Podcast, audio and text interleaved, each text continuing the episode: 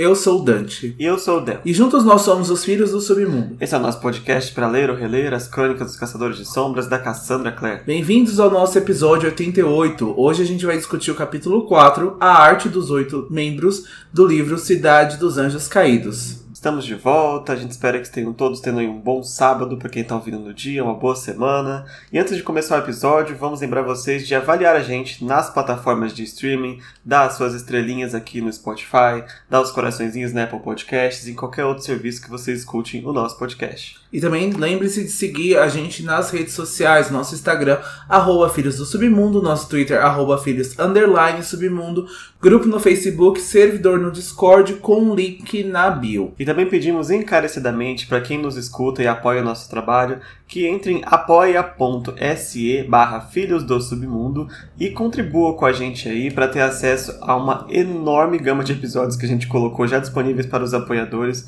sendo uma temporada completa de As Crônicas de Bane, uma análise do filme Cidade dos Ossos e ainda essa semana saindo para os apoiadores a nossa análise sem spoilers de Corrente de Espinhos. Para quem está ouvindo o episódio no sábado já deve ter saído aí, é só conferir lá no Apoia-se nosso episódio novo. Por apenas 10 reais vocês têm acesso a todo o nosso conteúdo exclusivo aí para os apoiadores, além do episódio antecipado nas quartas ou quintas-feiras da semana. E se a gente chegar também, a nossa meta financeira vai ter de 1 a 2 sorteios mensais para os apoiadores também. Então é mais uma chance aí de vocês aumentarem suas coleções de livros, né? Aumentarem aí o arsenal de vocês. Então fica bem legal para todo mundo, tanto o nosso apoio quanto para vocês também receberem aí vários mimos. Exatamente. Dito isso, vamos para as mensagens de fogo dessa semana. E teve uma mensagem lá no Insta da Demily que disse que é apaixonada pelo nosso podcast, né? Ela conseguiu nos ouvir aí a temporada de Cidade dos Ossos em cinco dias. Ela já está na temporada 2, né, de Cidade das Cinzas.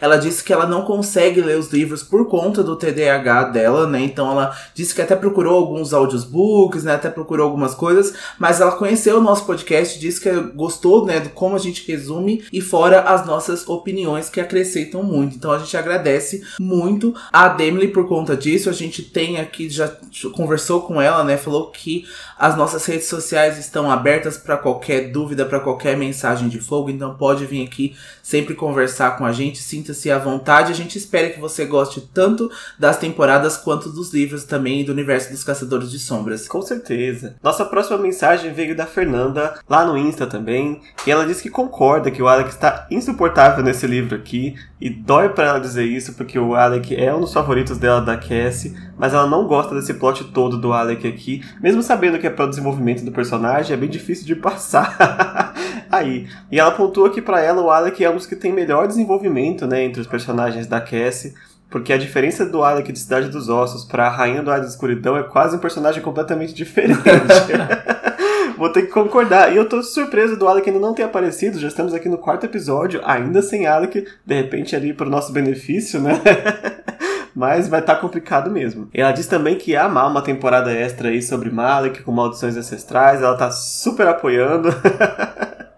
E sobre o nosso episódio passado em si, ela confessa que não lembrava muito que o, fo o foco que o Simon tinha nesse livro, né, como ele estava tão central, mas está sendo legal aí sair um pouco do núcleo Clary Jace. E eu concordo, estou gostando de ver essa, essa fase do Simon aqui, apesar de ser muito difícil, ele está sendo muito pisado, mas é interessante ter um drama aqui diferente da Claire e do Jason, né? Eu concordo, eu acho que é bem legal a gente conhecer outros personagens, a gente ver outros núcleos, então a gente tem outras oportunidades aqui que não está com a Clary, né? Então aqui a gente vai ter uma cena muito bacana com o Kyle, né? Que foi um personagem que foi introduzido na semana passada, né? No capítulo e o episódio passado, então é bem legal a gente ver outros núcleos, né? A gente vê outras histórias também acontecendo, outros personagens, então sair do foco aí Clary e Jace, que ainda são importantes, né? Que ainda tem muita coisa acontecendo com os dois, mas como a gente já vem falando há várias semanas, essas coisas ainda estão acontecendo por debaixo dos panos,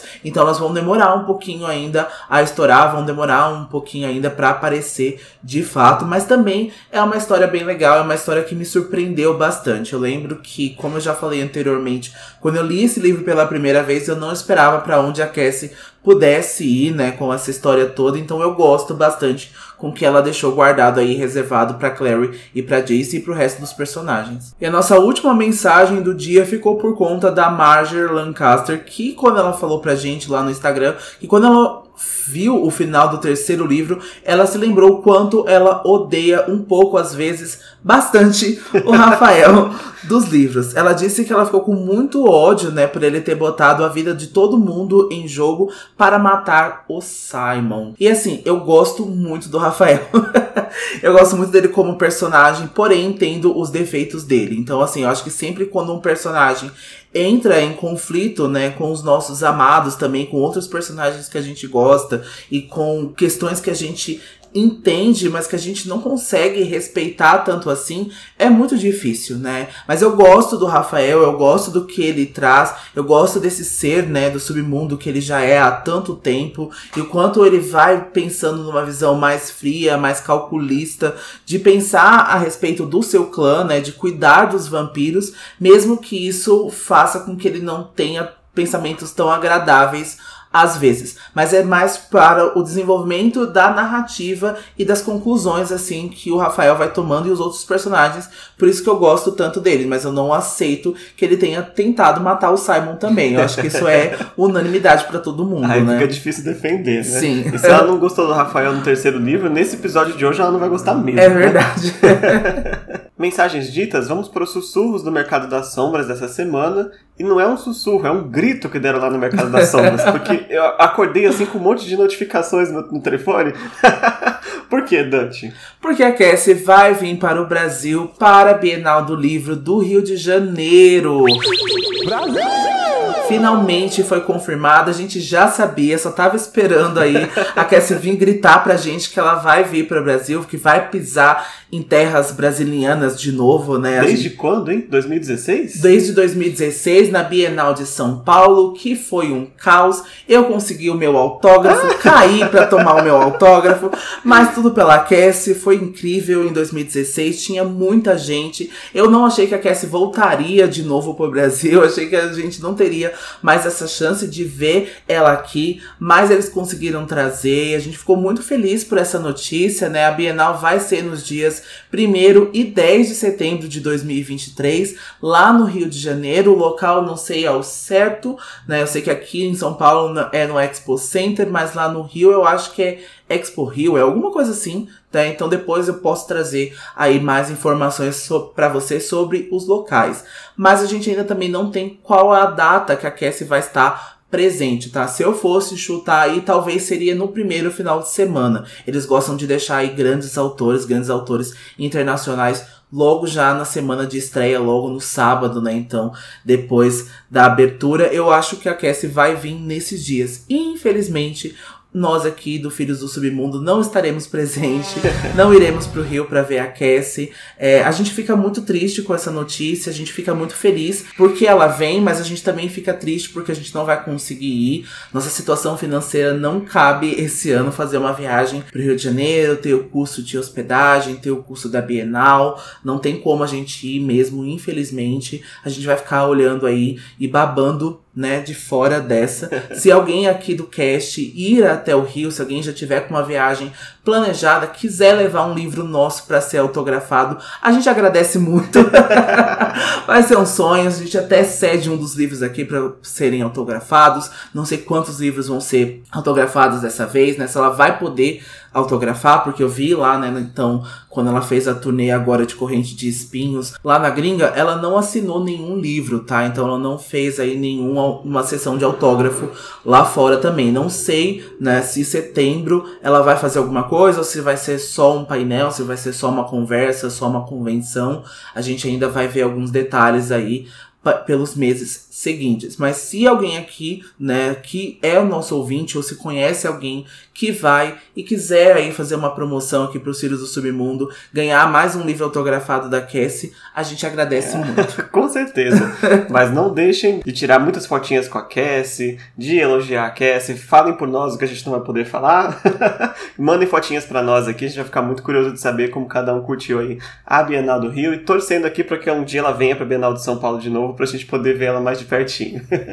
Ah, e quem sabe ela não traz mais alguma informação aí sobre o Swordcatcher, né? Porque em setembro já vai estar tá bem próximo de, de sair o livro lá fora, né? Quem sabe chega para cá também. Vamos ficar aí só teorizando e aguardando como a gente gosta de fazer. Mensagens lidas, sussurros ouvidos, vamos para a sinopse do capítulo de hoje. Vamos lá. Simon não é aceito pelo clã de Nova York e fica sem ter para onde ir. Clary treina com Jace no Central Park e eles recebem uma visita inesperada da Rainha das Fadas. Kyle faz uma proposta gentil a Simon que pode ajudá-lo com seus problemas. Esse capítulo vai começar com Simon sentado nos degraus da Biblioteca Pública do Brooklyn. Lembrando que os nossos apoiadores têm acesso a um guia visual de cada episódio em que a gente coloca as fotos dos lugares citados aqui e de outras coisas para ajudar a imergir aí no capítulo que a gente está lendo e a foto da biblioteca também vai estar lá disponível para eles.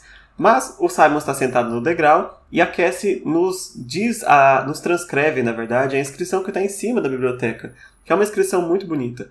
Ela diz: Aqui estão contidos os anseios de grandes corações e coisas nobres que se erguem acima da maré. A palavra mágica que suscitou sustos maravilhosos, a sabedoria armazenada que jamais morreu. É uma grande homenagem, né, a uma grande biblioteca, então a gente sabe que a Cassie é apaixonada por livros, que é apaixonada por escrita, então assim, o Simon também gosta muito, apesar que a gente tem outros leitores muito mais ávidos, né, de Tessa e Lucy e o próprio Will, que a gente sabe que tem grandes homenagens aí às bibliotecas, aos livros, de acordo quando a gente vai conhecendo, né, os, as crônicas dos Caçadores de Sombras, e essa aqui é mais uma mensagem que ficou muito bonita bonita mesmo. E provavelmente isso está escrito de verdade nessa biblioteca, né? A Cassie tem esse jeitinho de trabalhar onde ela coloca lugares reais, né? Lugares históricos dentro aí do centro dos livros dela. É, com certeza quando se fala de Nova York, é algo que ela certamente deve ter frequentado com muita frequência, né? Porque do jeito que a Cassie gosta de ler, certamente a biblioteca ali é uma segunda casa para ela. Com certeza, né? Eu acho que é muito legal a gente ver esse jeito que a Cassie trabalha, né? De colocar esses locais, a gente vê esse amor por Nova York e Los Angeles, que eu sinto que ela tem um domínio muito grande, né? para escrever sobre esses dois lugares, sobre essas duas cidades, mas a gente sabe que a Cassie escreve aí várias outras cidades icônicas, Londres, Paris, agora em Swordcatcher ela foi pro Teherã, né? ela voltou então para suas origens e a gente sabe que ela tem uma pesquisa muito imersiva, muito incrível, então ela sempre traz muitos detalhes pra gente que são bem legais. Ah, quem sabe ela não escreve alguma coisa no Brasil, agora que ela tá aqui? É, vai ter um Instituto do Rio de é, Janeiro, então, né? A Thaís tá é daqui. Cassie, dá uma, é. dá uma espiada, quem sabe? Mas enfim, né? O Simon tá sentado diante dessa biblioteca porque ele tá esperando alguém. Mas quem é essa pessoa, né? O livro não revela de início, mas ele vai passando por todas as pessoas que o Simon não vai procurar mais porque ele não pode. Né? Ele começa pensando na Clary e ele gostaria de falar para Clary o que ele fez no capítulo passado, né, com a mãe, mas ele decide não fazer porque ele tem medo da Clary tentar corrigir tudo, forçar ele a voltar para casa e falar não, volta para sua mãe, dá um jeito. Então ele não queria resolver desta forma agora, né? Ele também não pode procurar os amigos da banda porque eles mal entendem as dificuldades que ele tem como ser vampiro. Então não tinha como é, promover nenhum conselho útil para ele. E óbvio também ele não pode procurar o Jace porque ele já acha que o Jace não gosta dele e ele também não pode pisar no instituto, como ele mesmo se lembra. Então ele está se sentindo meio desolado ali, sem ter a quem pedir ajuda, e acaba lembrando da uma pessoa que ele não gostaria de pedir ajuda, mas ele se vê forçado a pedir, que é o Rafael Santiago.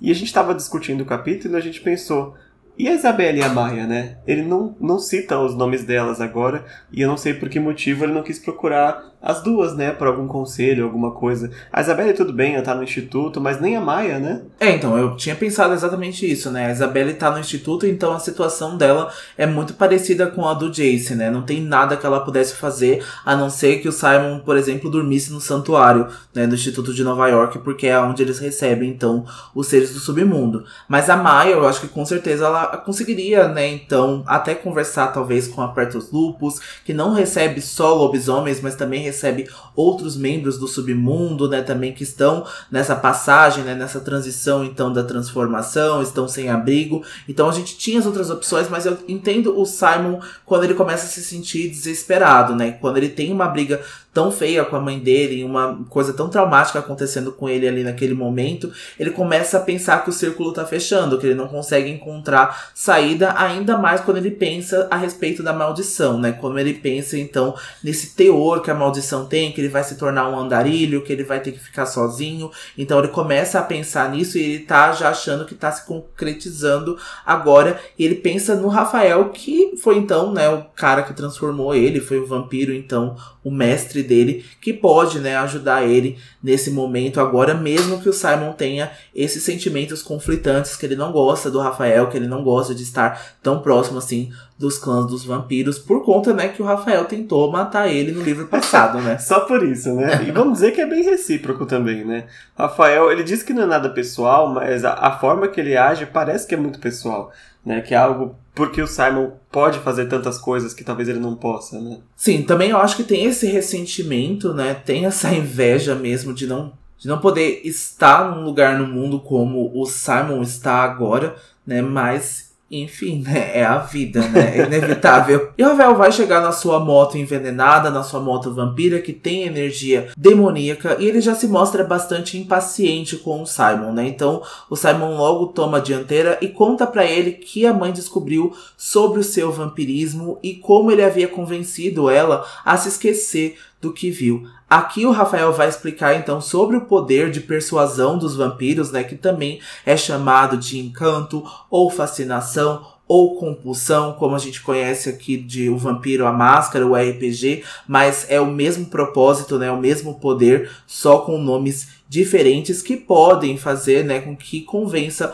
os humanos de qualquer coisa. E é uma habilidade muito poderosa, é uma habilidade bem forte que os vampiros têm. Né? Na maioria aí das histórias da cultura pop, os vampiros são capazes de ter esses poderes de compulsão né, e persuasão. E a gente já conhece aí que essa história quase nunca dá bom porque os humanos vão se lembrando, né, de acordo com o tempo. Isso não é uma compulsão permanente, né? Então não é como o feitiço de memória que o Magnus aplica e até esse feitiço tem o seu prazo de validade, vamos assim se dizer, né? Mas a persuasão, a compulsão é ainda menor esse prazo. Então, assim, acho que ele teria que mentia e uma série de vezes para a mãe dele, né, colocar ela nesse estado compulsório, né, várias vezes para que ela não desconfiasse dele, para que ela não lembrasse que ele é um vampiro e é uma tortura cada vez que ele faz isso para ele e para a mãe dele. E é pensando a respeito disso, né, que o Simon usou esse poder sem querer, ele agora tenta, né, pedir alguma forma de consertar o que ele fez. E o Rafael não entende, né, como fazer a mãe dele se lembrar de tudo isso e achar que o filho dela é um monstro, consertaria alguma coisa, né? Quase que como o Simon tivesse a vontade de retirar, né, o estado de compulsão da mãe dele. O Rafael não acredita que isso ajudaria, né, a mãe dele e a ele de alguma forma. E o Rafael ainda vai se mostrar irritado por o Simon estar tão afastado do conhecimento de ser um vampiro que ele não conhece os seus próprios poderes, porque isso eu acho que seria algo que os vampiros, até o próprio Rafael, conseguiria ensinar e passar esse conhecimento pro Simon se ele já tivesse aí uma presença mais ativa no clã dos vampiros. Exato, e aqui começa um cabo de guerra bem ridículo, né? Porque ele fala isso, você não conhece, a, você não convive com os vampiros, e o Simon tem que lembrar, você tentou me matar. Tem um bom motivo para não estar perto de você. E o Rafael ainda joga essa de, não, aquilo era só política, sabe? Não era nada pessoal com você. É assim, deste ponto, eu preciso estar ao lado do Simon em algum momento, sabe? Porque eu realmente não me aproximaria do Rafael de forma nenhuma depois de tentar me matar, sabe? E ele vem com essa, ah, você não tá com a gente, mas, né? eu não deixo você chegar perto também, sabe? Fica meio chato pra, para o Simon, né? E tem essa questão de como o Rafael transformou o Simon, eu ainda acho que seria responsabilidade dele introduzir todas essas coisas, o Simon querendo ou não, sabe? Porque um vampiro que sem os conhecimentos pode ser perigoso para o clã também, sabe? Estrategicamente, como o Rafael gosta de sempre fazer, é meio que uma desvantagem, né? Então eu sinto que ele, ele levou essas coisas aí é, das diferenças do Simon, do convívio com os caçadores de sombras, etc., muito pro pessoal e acabou perdendo né, essa peça importante estratégica para ele, que é ter o Simon no clã, né?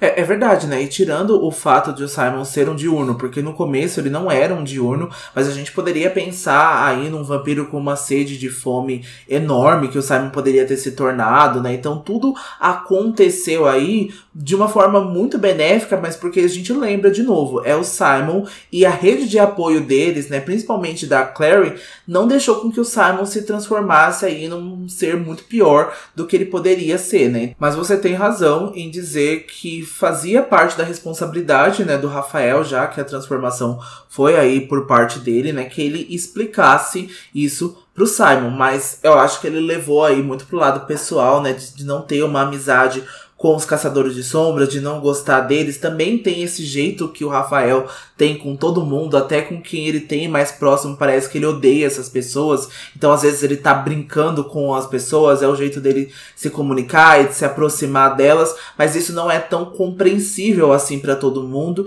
e nem toda relação pode ser assim, né? A relação que ele tem com o Magnus, por exemplo, ele não pode aplicar, por exemplo, com o Simon ou com a Clary ou qualquer outro personagem. Então, a gente sabe que essas são as diferenças, mas que isso já é do personagem, né? É, é, e por mais que seja o jeito dele de falar assim, não importa a intenção dele quando o que chega em quem tá ouvindo é uma coisa diferente, né? Sim. Então, tanto faz. E o mais surpreendente é que a gente conhece a história do Rafael, né? E de novo, faço referência aqui ao episódio muito bom que a gente deixou lá pros apoiadores, salvando o Rafael Santiago das Crônicas de Bane, que conta uma história extremamente semelhante, sabe? A história do Simon parece muito a história do Rafael. Porque ele também tá com problemas de aceitar que se tornou um vampiro e de que a família o aceite sendo um vampiro, né? No caso dele, escondendo da família que ele é um vampiro. Então ele como uma pessoa que escondeu da própria família por muitos e muitos e muitos anos, ele não consegue compreender que o Simon não quis é, que o Simon viveu dessa forma também, tentando esconder da própria família que é um vampiro, sabe? Então alguém que passou a mesma coisa e agora tá sendo um chato com uma pessoa que tá passando por uma situação semelhante. Porém, eu só vou abrir um parênteses aqui em dizer que Uh, o Rafael não tem né, nenhum direito de dizer a respeito sobre as relações que o Simon tem, mas o que eu acho que o Rafael expõe aqui é que essa maneira que o Simon lida com essas relações é meio irresponsável para um vampiro, né? Então assim, ele pode não concordar, ele pode não achar que seja o melhor para isso, mas a gente sabe que ele coloca toda vez a mãe dele em perigo quando ele dorme na porta ao lado dela. Porque pode dar uma sede de sangue nele muito grande, ele pode atacar a mãe dele. Entendeu? Então, assim, com a Clary, a mesma coisa. Então, o Simon, a partir do momento que ele se torna vampiro, ele tenta se agarrar a todas as coisas que ele fazia antes e agora a condição dele mudou. Então ele tenta se manter na escola, ele tenta se manter na banda, ele tenta se manter junto com os outros caçadores de sombras, junto dentro da casa dele. Então isso pode estourar para um, patamar muito grande. Ele contou pro Eric e pro Kirk, sabe? Dois maconheiros que ele é um vampiro, sabe? isso pode ser revelado a qualquer momento, sabe? Isso é perigoso. nesse capítulo, o Rafael diz que já sabe sobre isso também. Já, diz que já sabe sobre isso. É. Então, assim, de novo, o Simon também tá Tá agindo de uma forma meio irresponsável por não saber todas as extensões que isso tem, né? O que é ser um vampiro e que é ser uh, um ser é, do submundo que é secular, assim, sabe? No sentido de ter muito tempo. Então, assim, eu acho que o Rafael tem essas medidas, ele é muito grosso, muito arrogante, mas eu não acho que isso seja infundado, sabe? É, tem fundamento mesmo. Talvez se ele fosse um pouco mais gentil, entrasse mais rápido na cabeça do Simon a lição que ele quer passar. Tanto que quando o Simon se abre com ele, né, sobre a mãe e tal, o Rafael fala que não tá nada satisfeito de ter sido incomodado para vir até ali só pra ouvir problema familiar do Simon, sabe? Ele tem muito mais o que fazer. Olha, gente, eu não aguento mais. É, sinceramente, eu vou partir pra ignorância mais do que eu já sou ignorante. E o Simon, então, muito relutantemente, pede para ficar no Hotel do Morte, porque agora ele não tem mais pra onde ir, né? Não tem mais onde dormir. E um lugar que ele poderia ser aceito é no meio ao clã dos vampiros de Nova York. E Rafael vai dizer que a condição para o Simon ficar no hotel é chamá-lo de mestre, patriarca ou grande líder. Ah, aqui eu, yes, Rafael. eu acho que aqui ele tava zoando com a cara do Simon assim Total, assim, mas enfim. Ele tava, mas o Simon não entendeu. O Simon não entendeu. Exato, aí Gente, vem aquela questão. De né? novo, gente, ninguém entende as piadocas dele, sabe? O humor do Rafael. Rafael, eu sou aqui, estou aqui por você, tá? Então, assim, É só um xiste inocente. É, é só um shade, sabe? Não é personal, é drag, sabe? Porra. Mas pro Simon parece que ele tá botando empecilhos pra ele ir pro hotel, né? Você Exato. vai vir, mas me chama de mestre. Exato. E nisso, o Simon vai perguntar sobre a Camille, né? Afinal, o Rafael havia dito pra ele que ele próprio não era o líder oficial do clã lá em Cidade de Vidro, que ele tinha dito isso pro Simon. E o Rafael não vai gostar nada de ser interrogado sobre esse assunto da Camille. E ele também não está feliz pro Simon só procurar ele, os vampiros, né, no caso, porque não tem mais pra onde ir. O do Monte, né? O do Morte não é uma casa de transição para vampiros relutantes. Isso ele vai dizer pro Simon fechar a porta na cara dele. Aí eu vou discordar desta atitude, porque aí era um momento que ele poderia ter ajudado o Simon. E quando o Simon pergunta sobre a Camille, é muito daquela conversa que teve lá no primeiro capítulo que ele estava pensando, né? Sobre o Rafael ser aí um tirano, né? Ser um golpista que tomou o lugar da Camille e do clã dela, né? E está colocando todos os outros vampiros contra ela. Então ele está dando aí razão pro Simon desconfiar dele, né? Então ele já não tem uma relação muito legal com ele, né? Por todas essas coisas que aconteceram anteriormente. E aqui, quando o Simon tá tentando colocar de lado essas diferenças, a gente vê que o Rafael tem esta resistência. Então eu acho que isso de fato não ajuda nada os vampiros e também não ajuda nada a relação entre Rafael e Simon. Mas como eu tô assistindo muito BBB, estou vendo muito jogo da discórdia, eu também vou eh, falar a partir do pensamento do Rafael que o Simon é um vampiro relutante. E isso pode ser aí uma coisa ruim para os vampiros, porque ele pode passar informações, ele pode fazer o agente duplo lá dentro dos vampiros, ele pode implantar o caos no Hotel do Morte, porque ele está próximo da vida passada dele, da vida que ele tem com a Clary, da vida que ele tem com o Jace.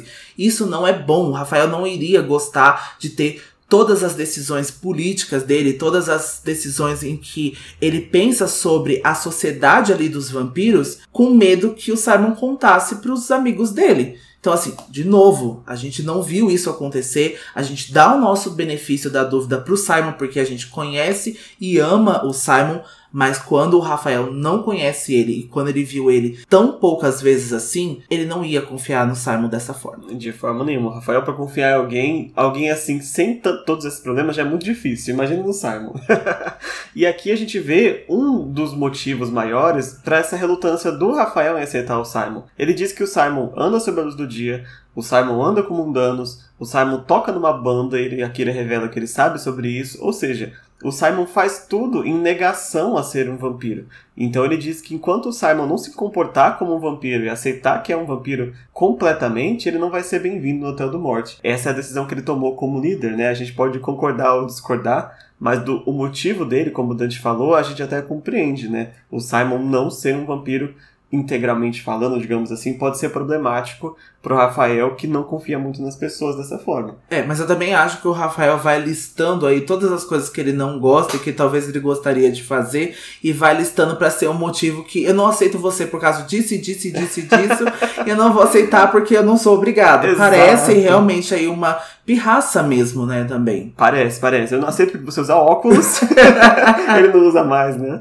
E o Simon, nisso, né, depois de tomar esse esporro do, do Rafael, ele não, não consegue não pensar na Camille, sabe? Porque ela veio de braços abertos pra ele. Falar, vou ter um lugar pra você, eu te ensino o que você precisa, daqui a 10, 20 anos você pode precisar de alguém, a gente pode estar lá por você. Então, agora a escolha fica óbvia, sabe? Depois do, de, uma, de um fora desse, pra onde mais você vai, sabe? A única pessoa que te abre os braços aqui, no caso do Simon, é a Clary e a Camille. E a Clary não pode ajudar com os assuntos vampíricos dele. Então o Simon entregou, o Simon foi entregue de bandeja pra Camille por causa do Rafael, né? Exatamente, né? Então a gente vai ver né, as conclusões e os intermédios né, em que isso vai estar. A Camille não é uma personagem confiável, ela não tá fazendo isso para o benefício porque ela gosta do Simon, porque ela acha ele bonitinho. Ela tem vários outros interesses muito egoístas e muito pessoais, que a gente já sabe que a Camille é esse tipo de personagem, né? Porque a gente conheceu ela em Anjo Mecânico dessa forma, e acho que ela está fazendo coisas aqui semelhantes, mas tem outros propósitos. Mas a Camille ainda ainda continua muito parecida com o que ela já foi. Tá? Então a gente ainda sabe que o Simon tem ainda muita coisa para resolver sobre esse assunto dos vampiros e esse livro, né, é sobre isso também, né? É sobre ele e sobre esses problemas que essa nova transição, né, que essa nova condição traz para ele. Exato. E aí a conversa deles vai terminar com o Simon quase que contando pro Rafael sobre a Camille. Ele fala, nossa, eu tenho outras propostas, sabe? O Rafael, ah, vai se danar, sabe? Eu não quero saber suas propostas, não. o Rafael vai embora. Deixa o Simon falando sozinho. Então, pela segunda vez, o Rafael perdeu a chance de ter uma informação muito importante, muito politicamente importante. falando. Né? Sim, sim. Né, de novo, por Birra. Por birra. Exato. Aqui foi Fara na liderança. É, o não craque do jogo do momento é o Rafael Santiago. Bom, mas vamos dar uma pausinha nos vampiros para ver como estão os caçadores de sombras também, né? Ai, vamos. o capítulo vai mudar para Clary, que está desenhando o Jace enquanto ele dorme numa toalha de piquenique no Central Park. Eles vieram lá para esse parque para treinar, mas acabou que o cansaço do Jace o pegou primeiro. E a gente tem aqui uma descrição enorme de como o Jace é perfeito, tão perfeito que a Clary não consegue desenhar o jeito dele como ela queria. Ela vai falar sobre o cabelo, sobre os músculos, sobre o rosto. Enfim, gente, a gente tem aí uma aula de anatomia do Jace aqui e deu um pouco de gatilho porque, né, o bicho é bonito, né? Então o bicho é gato mesmo, deu um pouquinho de inveja, não vou mentir. Mas enfim, a gente não demora muito para perceber que o Jace está tendo um pesadelo e que ele acorde de repente. A gente já sabe, infelizmente, o conteúdo deste pesadelo, né? Que pode ser aí então que ele está sonhando em que ele está matando a Clary, como no capítulo passado ele sonhou. É, ou algo parecido, né? Ele vai acordar assim bem assustado. Claro que ele não vai contar para Clary exatamente o teor, né? Mas ele conta uma história que dá para dar o mesmo tom assim. Ele diz que sonhou com a Clary indo embora, né, e deixando ele e aqui ele faz várias declarações para Clary de como ele ficaria muito infeliz sem ela, e ela fala que nunca vai deixar ele embora, que é uma coisa bem assim, açúcar.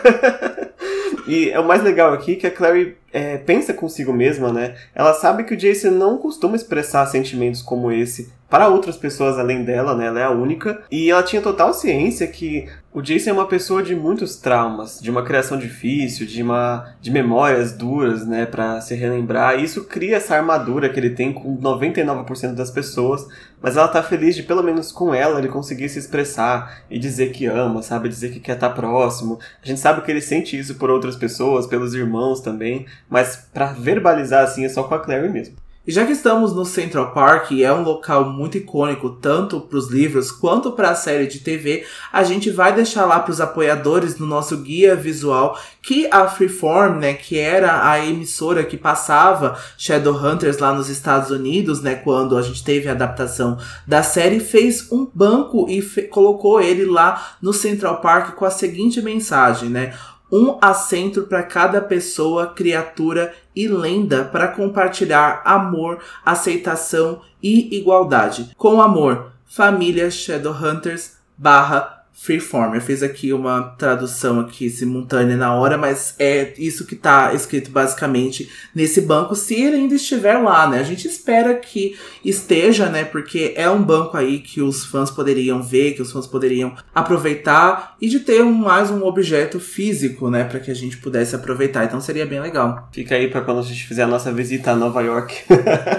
Visitando os locais icônicos dos caçadores. vamos, vamos fazer essa viagem aí daqui a um tempo, hein? com certeza. Vamos, com certeza. E é claro Clary vai sugerir então para que eles voltem para o instituto para descansar, né? E eles não conseguem deixar de lembrar da única noite que eles dormiram na mesma cama lá na casa da Mattis, né, no quarto de hóspedes dela, quando Jace estava em um dos seus momentos mais frágeis. E a Clary sabe o que esse convite pode implicar, mas mesmo assim, ambos parecem querer seguir em frente, né? Querer seguir isso no relacionamento deles, mas o Jace vai recusar porque ele disse que eles precisam se dedicar no treino que eles vieram fazer. O que é estranho, né? Porque assim, o Jace logo já recusa esse contato mais íntimo, né, com a Clary, né? Então assim, eu acho que é a perda da virgindade dos dois, então tipo, por que, que ele negaria, sabe? Tipo, é, eu não sei, assim, é, de tem novo. motivos para ele poder negar, mas a Clary vê nos olhos dele que ele quer. E ela acha estranho, né? Porque ele recusa se tá claramente ele quer. Né? Ela não Uhum. sabe bem exatamente o porquê da recusa. Mas Sim. o motivo não falta pra ele, não. É, então, né? Eu acho que talvez ele pensaria em se tornar isso mais perigoso ainda, né? Os pensamentos ainda mais intrusivos, os pensamentos ainda mais problemáticos que ele vem tendo, os sonhos. Então, talvez ele tenha pensado justamente para isso, né? De tentar ainda colocar uma barreira entre os dois, mas a gente sabe que isso vai trazer muitos problemas para eles, né? Então a gente Certamente. certamente vai trazer tanto para a relação deles quanto pro os livros todos, né, que a gente tem pela frente. É, porque o nos sonhos é sempre neste momento, né, que ele acaba atacando a Clary e ferindo. Eles estão avançando ali mais um passo, mais um passo e acaba atacando ela. Então ele Nossa, acabou ligando Aham, essas sim, duas coisas, sim. né? Tipo, ele não quer chegar muito mais próximo com medo dele acabar fazendo o que ele sonha todo dia, né? Então é aterrorizante mesmo. Nossa, eles só queriam se pegar, gente. os dois não podem nem se pegar em, em paz, assim, os pobres coitados. Não, e o triste é que o vilão ou a vilã, né, algo o que causa este pesadelo no Jace se aproveita desta fragilidade específica, né? Sabendo que era isso que ele queria, que é isso que eles queriam, e fala: Isso aqui você não vai ter, isso aqui eu vou transformar numa coisa maligna, para que você não tenha. É muito triste, né? Mas independente do motivo que o Jace tem, o motivo que ele dá é que eles precisam voltar ao treino, né? Senão o Jace pode acabar não sendo mais permitido treinar a Claire, porque eles vão treinar para ficar se pegando. É, ele pode ser removido, né, nessa posição de instrutor temporário que ele vem tendo, né? A gente sabe que vai chegar aí um instrutor ou uma instrutora, né, nos próximos capítulos já tá prometido aí. Parece ser uma pessoa muito habilidosa, né, que conhece várias lutas, tem várias habilidades pra poder treinar a Clary e o Jace tá ensinando o básico, pelo menos pra ela, né, Pra ela não tá tão perdida assim no começo do treinamento, né, desse cara ou dessa mulher. É, spoiler, ela vai estar perdida. Ele guia então a Clary aí por uma área especial aí do Central Park, que a Clary deduz que seja uma área específica de caçadores de sombras, né, protegida aí dos mundanos. Ela treina ali vários dias e ninguém nunca interrompeu eles, então supõe-se que tá ali invisível. Tem até marcas nas árvores, né? Então é um local ali no Central Park mesmo conhecido pelos caçadores de sombras e não visível para os mundanos, né? É bem a moda de Nova York, né? O Central Park tem área pra todo mundo, tem pra fada, pra caçador. Normalmente, a Claire ficaria animada ali de estar aprendendo novas lutas, novas formas de se defender, mas hoje, em especial, ela tá bem distraída porque ela tá vendo o Jace relutante com algumas coisas e ele não fala o que que é, né? Novamente, ela se pega pensando nisso. É, Mais tarde no capítulo, ela vai se lembrar lá do elevador, no capítulo 2, que parecia que o Jace tinha alguma coisa pra falar e não fala, sabe? Então ela tá com uma pulguinha assim atrás da orelha e isso tá tirando ela um pouco do foco do treinamento, tá? E um problema do seu namorado ser seu treinador, né? Mas o legal aqui é que por um momentinho a Claire até deseja que ela pudesse fazer uma marca ou criar uma marca que revelasse aí qual é o segredo, revelasse qual é o problema, mas rapidinho ela tira isso da cabeça, ela reconhece que seria muito antiético fazer uma coisa dessa, né? E além do mais, é, faz um tempo que ela tá meio que perdendo a conexão, né, com esse poder. Exato, porque assim que a Clary criou o símbolo da aliança, ela nunca mais sentiu aquele poder, ela nunca mais sentiu aquela sensação de urgência, né, em criar um novo símbolo, ela não teve mais sonhos proféticos em que ela sonhava com marcas, ela não não recebeu mais nenhuma mensagem aí por códigos, né, por sonhos. Então ela viu que isso estava começando a desaparecer. Até a própria Marise, né, prometeu trazer um especialista em símbolos para ajudar a entender como esse poder funcionava. E eu gostaria de saber quem a Marise traria que seria essa pessoa tão habilidosa assim, né, sobre esse assunto. A gente tem aqui algumas teorias, né, talvez seja um irmão do silêncio e talvez seja um irmão do silêncio muito específico, né? Então assim, a gente acha aqui, né, vamos ver se isso vai ser trazido mais para frente e se isso se conclui, né? Mas quanto a esse poder, a Clary é sincera consigo mesma, ela não se lamenta tanto se ela tivesse perdido esse poder, né? Se ele tivesse desaparecido para sempre aí, né, da habilidade dela. Spoiler, não vai desaparecer.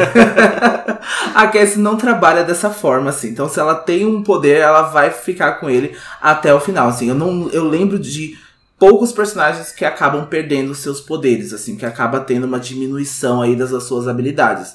E a gente nem pode falar, mas com a Clary não vai acontecer. Não, pro, pro azar dela, né? E, mas eu entendo, porque é uma responsabilidade muito grande mesmo, né? O, o poder que ela tem é muito, muito grande.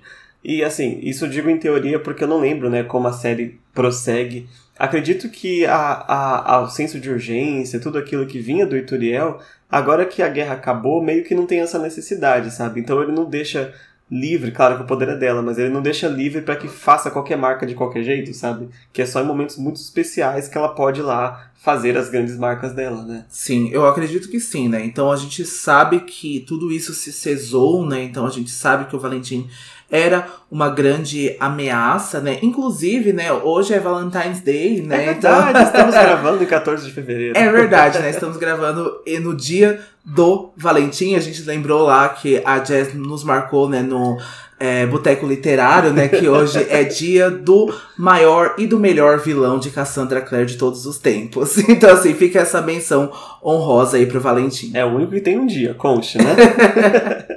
Mas de volta ao treinamento da Clary, o Jace começa dando umas orientações aí de combate para ela, em especial combates quando ela não estiver armada, né, para usar qualquer coisa que tiver, seja um galho, seja uma pedra, e principalmente o próprio corpo, né? Então ele vai começar a dar uma introdução aí a nossa arte dos oito membros que dá nome ao capítulo, que é o Muay Thai. Né? Ele vai começar ensinando Muay Thai para Clary, porque esse instrutor ou instrutora que vem aí é especialista em umas 10 artes marciais diferentes. ele cita Muay Thai, mas ele cita Jiu-Jitsu, Krav Maga, Sambo, mais um monte. Mas ele vai começar pelo menos com uma para que a Claire não fique ali tão, né, do zero com esse instrutor. e aí ele explica que o Muay Thai também é conhecido como arte dos oito membros, né? A gente conhece também como boxe tailandês. E ela tem essa, esse conhecimento, assim, esse apelido, porque além de utilizar os seus quatro membros, as duas mãos e os dois pés, também se usa os cotovelos e os joelhos, né? Fazendo assim oito pontos de ataque nas pessoas. Tanto que ele começa instruindo a Clary a você deve se aproximar o máximo que conseguir e usar todos os seus pontos de ataque disponíveis para ir em cima do seu oponente, né? Então, é, além de representar aqui a parte física, né, do combate, pode ser aqui uma mensagem da, da Cassie também, ao escolher esse nome de capítulo, para alguns oponentes aí utilizando todas as suas ferramentas disponíveis para afetar aqui os nossos protagonistas, né? Sim, e não só né, as habilidades físicas, não só os pontos, né, esses oito membros, né, que a gente vai tomar de referência do capítulo, mas o Jace vai falar também que a Clary pode usar alguns objetos, né? Então, assim, a força que ela vai ter, ela pode atravessar uma parede. Então, tudo o que ela precisa lutar, ela precisa ser criativa, porque ela nem sempre vai ter uma arma à disposição dela, né? A gente sabe sabe que uma hora as lâminas serafim param de funcionar, a gente sabe que ela pode perder as armas, elas pode quebrar, enfim, pode acontecer várias coisas e para que a Clary não entre em perigo e nenhum dos caçadores de sombras,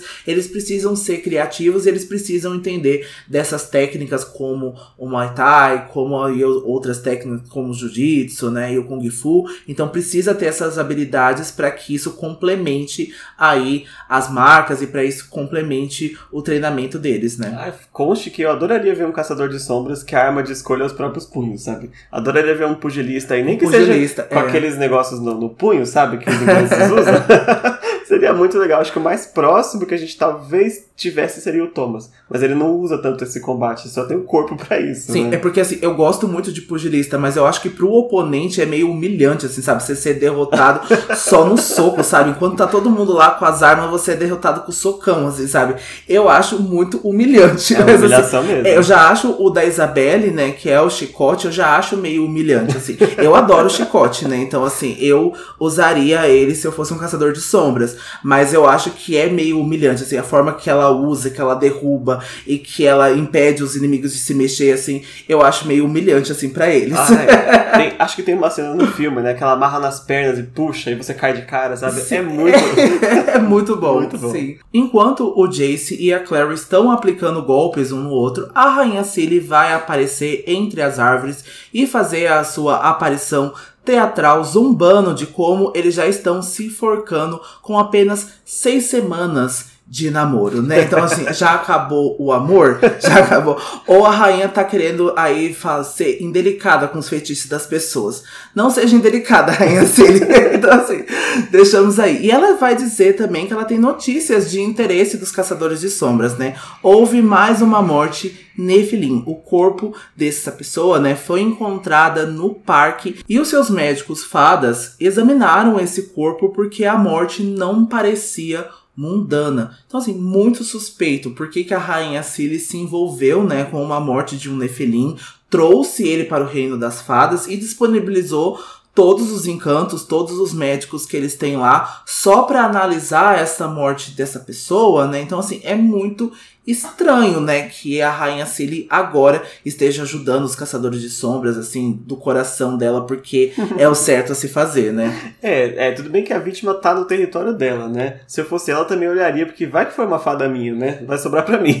É verdade, é verdade. Mas ela diz pra tranquilizar o Jace, que o Jace fica, nossa, cadê que você fez com o corpo? Ela, calma, o corpo tá lá na Corte City, tá sendo preparado para ser enviado pros Nephilim, com todos os devidos respeitos necessários.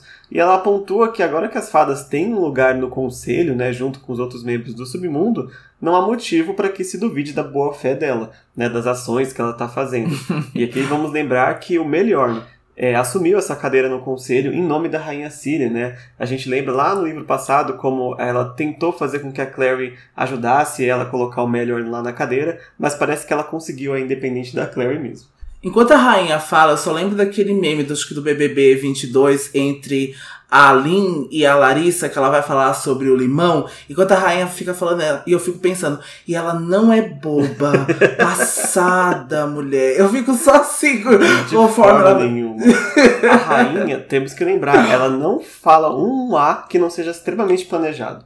É muito raro mesmo você ver a rainha fora da- de uma linha de estratégica, né? Mesmo aqui, não é de graça, né? Sim. E a rainha vai dizer, né, que foi muito oportuno eles estarem ali naquele momento e por isso que ela informou pra eles e não pra Marise, né, que seria a pessoa a quem ela deveria comunicar, né, que é a chefe do instituto. Que coincidência, né? Que Que, oportuno vocês coincidência. estarem aqui. Podia ter mandado qualquer mensagem pra Marise, mas não, vou falar pra Clary e pro Jace, né, pra desestabilizar os dois de alguma forma. E o Jace vai se afastar, né, quando ele recebe essa notícia, pra ligar pra Marise pra falar sobre o assunto, deixando a Clary e a rainha sozinha por um momentos, né? E a Clary se lembra da última vez que elas se viram, a Clary recusou o favor dela, né? E naquela época a rainha queria ajuda, né, da Clary para que o Marion fosse aceito no conselho, para que ele tivesse uma cadeira assim como o Del falou, mas a rainha acabou conseguindo essa cadeira no conselho sem a ajuda da Clary mesmo. Exato. E a Clary querendo testar se a rainha não tá com algum problema com ela, muito otária, ela traz o assunto, né? Ela chega, nossa, ficou algum ressentimento por eu ter recusado a proposta? A rainha fala, não, querida. Eu completei, eu consegui fazer o que eu queria fazer, mesmo sem você. Quem perdeu foi você que não tem favor meu. Aí a Clary, ela- nossa, a Clary tá muito louca aqui, né? Porque ela fala na cara da rainha Síria assim: Bom, nem todo mundo é obrigado a fazer o que você quer. Será, Clary? Será, meu amor? A rainha Siri dá um esporro nela e fala pra Clary não ser pretensiosa a ponto de achar que pode dar sermões pra ela. Mas o mais importante, agora a gente vai ver exatamente o motivo de por que a rainha escolheu vir aqui agora, né? E a rainha Ciri vai apontar pro Jace, né, e vai perguntar se a Clary já imaginou por que o Jace é tão atraído por ela, né? Porque a rainha vai nos dizer que o sangue do paraíso os une e por isso eles estão ligados mas o sangue e amor não eram a mesma coisa. E ela vai começar a plantar a semente da dúvida na Clary, né, sobre o Jace de fato amá-la ou simplesmente estar atraído por ela devido a essa ligação do paraíso, né, devido a essa ligação sanguínea que os dois têm. E aí ela vai perguntar se o Jace não sente pela Clary o mesmo que ela sente por ele, já que ele poderia ficar com qualquer outra pessoa que ele quisesse, e ela vai até além e pergunta se o Jace não está agindo agindo diferente com ela, talvez por estar arrependido. Que cão! que cão! A rainha foi muito cirúrgica, né? De exatamente os pontos que a Clary tem dúvida. E eu me pergunto como ela sabe exatamente Sim, esses pontos. Né? Chocado! Né? E não sei se essa coisa é feérica de conseguir ver aí. Na verdade, talvez até seja, né? Porque eles acabam te oferecendo o que você mais quer, né? uhum. né? Mesmo sem te conhecer. Sim. Então, imagina a rainha tanto de poder que ela deve ter. Agora fica a nossa dúvida de por que ela tem interesse em desestabilizar a Clary desse jeito, né? Sim, com certeza, né? Porque acho que, de novo, né? Os dois são muito poderosos, né? Então, filho do Valentim, ter os dois como uma arma e agora não ter esses dois nas amarras, né? Do Valentim, então eles estão soltos, vamos assim se dizer, né, para serem usados, para serem manipulados. Então, com certeza a rainha tem aí objetivos que de novo, eu vou usar a palavra seculares, né, porque eu acho que ela tem já objetivos que ela já leva há muitos e muitos anos e muitos milênios. A gente precisa lembrar, né, que de novo, o tempo passa diferente lá no Reino das Fadas e para ela tudo isso tem um objetivo, ela guarda muito dessas coisas, todas essas interações, por mínimas que seja, a rainha vai se lembrar, ela vai colocar isso contra os personagens para usufruir depois da melhor maneira que ela achar. Exato, e como a Clary não aceitou a proposta dela, né, algumas semanas atrás, a rainha vai lembrar de novo. Ela não tem ressentimentos, mas ela vai lembrar mais uma vez: olha, naquela época você não aceitou, mas agora eu posso te oferecer alguma coisa que você queira. Tem certeza que você não quer um favor? Nisso a Clary, ela fica tão abalada que ela começa a chorar, né, na frente da Rainha Cilly. É, tudo isso que a, que a Rainha falou acabou ficando muito fundo na Clary, porque algumas coisas ela já duvidava por si própria, né? E ver alguém joga na cara, tipo, tá tão óbvio assim que até ela tá vendo, sabe? É Sim. quase uma confirmação, né? Sim, porque né, o Jace tá dando motivos para que a Clary desconfie, né? E a partir do momento que ela fala, nossa, ele poderia ter qualquer pessoa que ela quisesse, vai implicar várias coisas, né? Então a Clary pode pensar, nossa, ele só tá comigo por conveniência, por conivência, porque a gente já tava junto antes e agora uhum. ele não uhum. sabe como terminar. Então, assim, passa muita coisa pela cabeça dela, não só como caçadora de sombras, mas também como uma menina, como uma adolescente, como seu primeiro namorado, o seu grande amor. Então, essa insegurança toda, né, é feita é, na maldade que a rainha Siri coloca para ela, impõe para ela tadinha, dá até dó dela, né? De dela ter que lidar com isso e dela ter, nossa, quando o Jace volta, fingir que nada aconteceu, né? Exato, o Jace retorna e ela já até limpou as lágrimas, né? E quando o Jace volta, a rainha Ciri simplesmente desapareceu, deixando os dois sozinhos ali. E é claro, fica claro aqui que o treinamento vai acabar, né? A gente descobre mais tarde que o Jace tem que voltar para o instituto por causa desse segundo corpo que foi encontrado, mais um aí na lista de caçadores assassinados e a Clary começa a voltar para casa. E a gente volta pro Simon, que agora está escondido na garagem do Eric. O Eric não está em casa, nem os pais dele, então ele tem a chave da garagem, foi por isso que ele conseguiu entrar lá dentro. E ele está contando pelo telefone para a Clary o que tinha acontecido na noite anterior. E a Clary já está voltando, né, para casa do Central Park. Ela vai oferecer para o Simon que ele durma no sofá da casa do Luke, né, e agora da Jocelyn também. E a Clary até sugere, né, que a mãe dela possa conversar com a Ilane para fazê-la entender o que está acontecendo, mas o Simon não acha que a mãe dele entenderia, né, que a mãe dele acataria isso que a Jocelyn falaria. Seria uma oportunidade também, né, delas conversarem. É claro que, de novo, a gente precisa falar que isso implicaria muitas coisas, mas como a Jocelyn não está mais ligada à clave, ela tem responsabilidade como os outros caçadores de sombras têm, né? Então, assim, não sei se ela queria, né, iria querer expor os caçadores de sombras e todo esse universo para Elaine e se de fato ela entenderia isso e se ela cataria todas essas informações, né? É, e eu acho que talvez seja a única referência aqui nos livros todos da amizade que a mãe da Clary e do Simon tem, né? Porque certamente elas são amigas. É uma coisa que não uhum. passou pela minha cabeça até agora, é mas é verdade. é óbvio, né? É, que sim. elas devem ser muito próximas. Ou próximas em algum sentido, assim, por causa dos filhos. De fato, eu gostaria de ver se a Jocelyn conseguiria botar alguma razão na cabeça da Elaine, né? Mas o Simon perdeu a esperança. Depois do que ele ouviu da mãe dele, né? Nesse momento que a, a dor ainda tá aberta, é difícil acreditar que o contrário pode acontecer, né? E aqui a Clary faz mais ou menos o que o Simon temia que ela fosse fazer, né? Quando ele contasse ela diz que o Simon não pode enganar a mãe dele para sempre, né? Usando essa tal dessa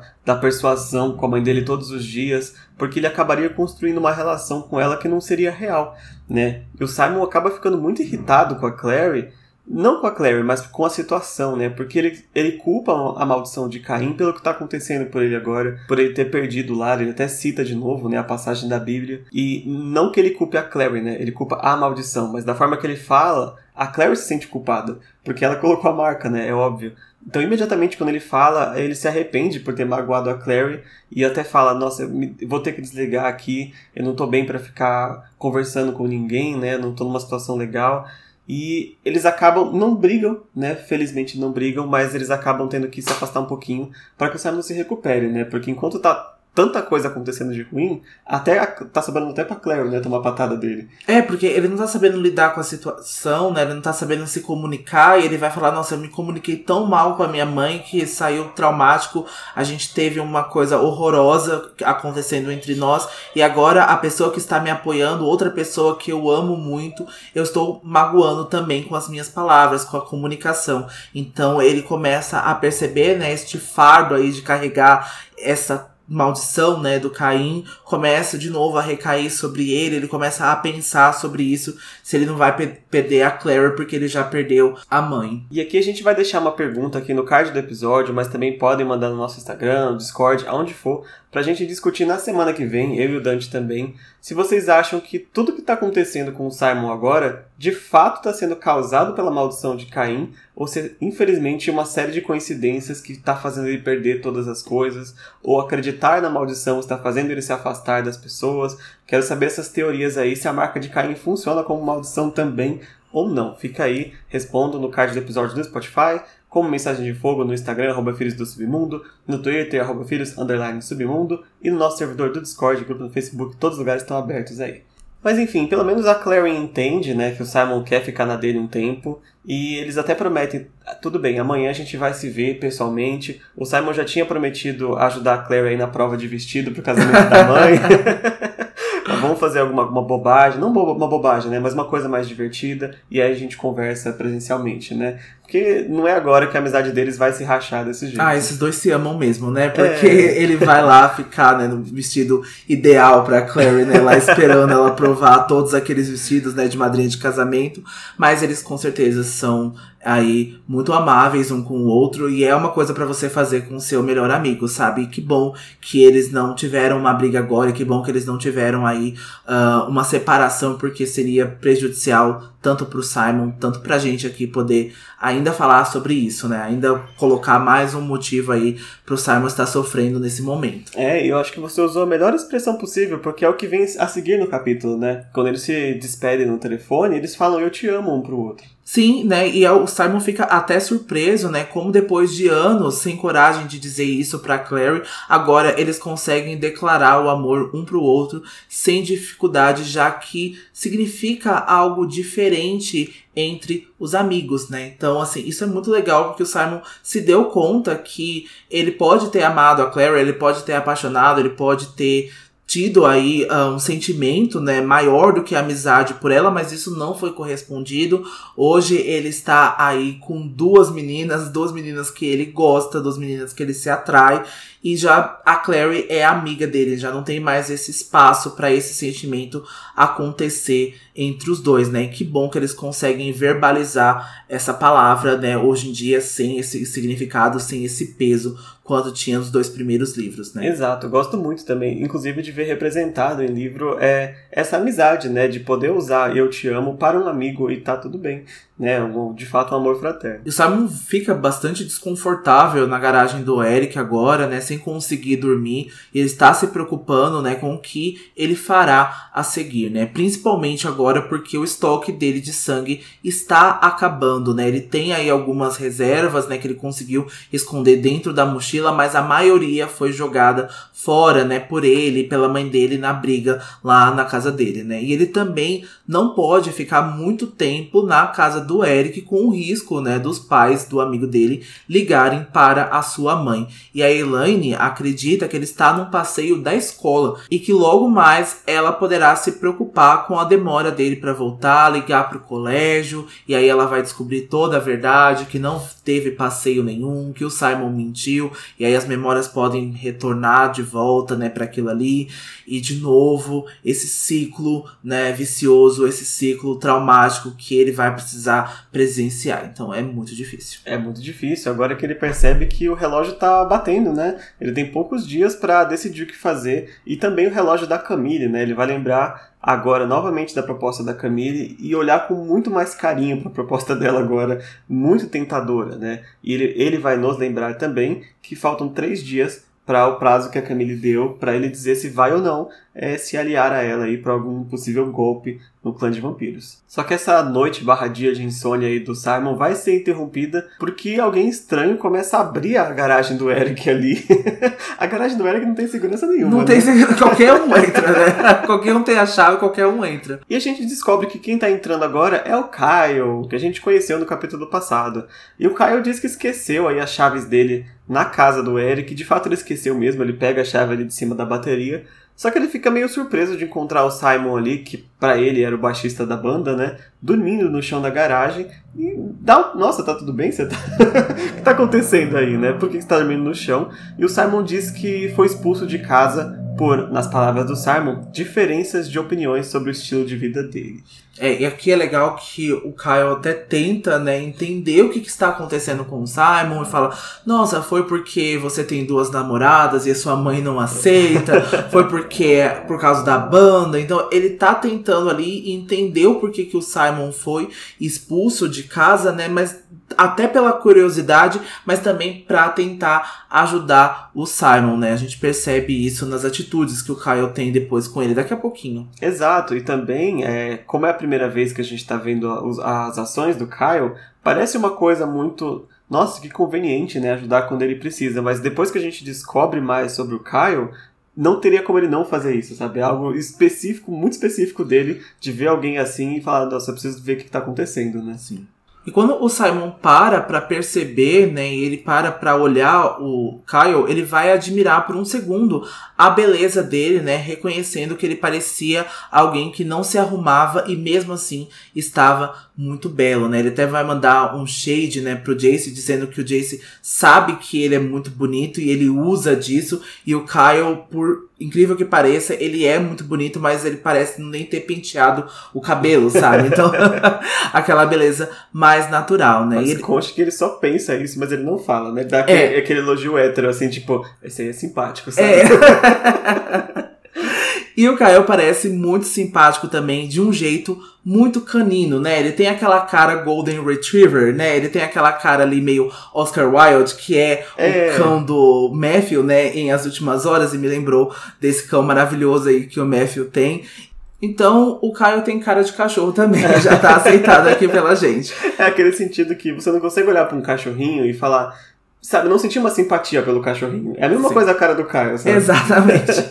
e aí, quando o Caio cruza os braços, né, sobre o peito, o Simon vai ver uma tatuagem, né, que a gente descobre ser um texto sânscrito da Upanishad, que é uma oração pela paz hindu. E o Simon até cumprimenta, né, o Kyle com um shalom, que na língua hebraica também significa paz. É, eu adoro que o Simon olha pra tatuagem dele, né, que é tipo pedindo paz assim, cara simpática. Tatuagem pedindo paz. Esse cara deve ser muito good vibes.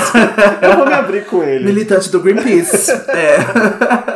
E nisso, ele realmente é muito good vibes nessa cena, pelo menos, porque o Caio passa um segundo assim pensativo E depois ele faz uma sugestão assim meio maluca pro, pro Simon, né? Ele fala que ele tem um apartamento em Alphabet City, que é em Nova York, e esse apartamento tem dois quartos e por acaso ele tinha um colega de quarto que se mudou. Então olha que conveniente, você aqui dormindo no chão e eu com um quarto disponível, você não quer vir morar comigo? e o Simon, primeiro, claro que ele pensa que seria meio loucura morar com um cara que ele nem conhece. Mas ele não tem pra onde ir. A gente já viu como quão desesperado o Simon está né, nesse capítulo, dormindo aqui na garagem. Então é a oportunidade perfeita para ele ir para algum lugar. Ainda mais que o Kaia não é conhecido entre as pessoas, só a Claire, então ninguém dos vampiros iria procurar ele lá. Né, isso é o que ele espera. E também tem a marca de Caim, né? Que se o Caio tivesse qualquer má intenção aí com relação a ele, se ele fosse um assassino, como o Simon diz no, no livro, não teria nenhum problema pro Simon. Então ele não tem nada a perder em ir morar com o Caio agora. Não tem nada a perder, né? Então eu acho que é legal, né? O Simon até pensa, né, que o Caio pode ser um psicopata, mas ele se lembra da marca de Caim, mas assim, em termos mundanos, esse também era um problema, mas também morar com outra pessoa implica várias outras coisas, né? Às vezes a pessoa é imunda, às vezes a pessoa é insuportável. Então, assim, acontece também, né? Implica. Um dia eu vou pedir pro Del contar um pouco mais da história dele, porque quando ele veio pra cá, pra São Paulo, né? Ele mudou pra um apartamento, assim, ele dividiu aí um apartamento com um colega de quarto, que a gente não vai dizer o nome, vai que a gente fica famosa aí, depois a gente toma um processinho, né? Que, mano, o cara era sujo, o cara era imundo. O apartamento, assim, era um cheiro horrível, escuro, barata, assim, louça até o teto na pia, assim, uma sujeira. Gente, eu chegava lá na coisa dele, eu resgatava, eu fazia uma missão de resgate com ele. Porque parecia que eu entrava naqueles episódios, assim, dos acumuladores, sabe? O reality show. E eu tinha que fazer uma missão resgate pra ele, assim, sabe? E nessa época, eu morava com a minha mãe, né? Eu morava, então, uh, no apartamento dela. E assim, ele dormia muito lá em casa no início do relacionamento, porque assim, ele mal conseguia dormir, ele mal conseguia comer, assim. Foi um tempo difícil, né, Del? Foi, foi difícil. Não encontrei meu Caio quando vim pra São Paulo para me ajudar ali no apartamento. Não sei, vamos ver se o apartamento do Caio também não tá nessa situação, né? Vamos ver aí nos livros como é que vai ficar aqui esses colegas de quarto. Mas não é fácil. Quem já dividiu aí República já sabe como que é o rolê, né? Nossa, a gente sempre vê várias threads, a gente sempre vê várias coisas aí na internet que é punk, né? É punk a gente espera aí que o Simon seja mais agradável para ele, né? E um pequeno spoiler vai ser, porque o Kyle é uma gente fina, muito legal, assim. Então depois a gente vai ver essa relação dos dois, essa amizade entre menininhos acontecendo entre o Simon. E tem mais um membro aqui muito inesperado também para juntar nesse grupo aí, fazer o trio dos meninos superpoderosos, né? Conste, conste. conste também que tem uma pessoa que não compartilha dessa opinião sobre o Caio. Vamos descobrir mais pra frente também. É verdade. A gente volta então na semana que vem. Lembrando que para os apoiadores esse episódio sai então na quarta-feira, tá? Então no sábado aí no Spotify e nas outras plataformas digitais. Então, por favor, encarecidamente considere entrar no nosso Apoia-se para continuar aqui o nosso projeto vivo, né? e orgânico, e a gente quer muito continuar com temporadas seguintes e fazer vários outros projetos também. Então considerem com muito carinho, entrem aí em apoia.se barra Filhos do Submundo, que por apenas 10 reais você tem acesso à nossa temporada completa de Crônicas de Bane, episódios adiantados, e agora, a partir deste sábado, também a review de Corrente de Espinhos sem spoilers, além de muitos outros episódios que a gente tem aí programado para fazer, mas a gente depende muito do apoio de vocês, até para poder dar o nosso start aí na nossa próxima temporada bônus, né? Possivelmente um livro de contos ou o livro do Malik, que ainda está para ser decidido, mas para que esse projeto continue crescendo e continue aumentando aí os episódios bônus, a gente precisa realmente do apoio de vocês. Então, a gente volta na semana que vem com o capítulo 5, Inferno atrai inferno. Inferno! Inferno! A gente se vê semana que vem então e até lá não se esqueça. Todas, Todas as histórias, histórias são, são verdadeiras. verdadeiras. Tchau. Tchau.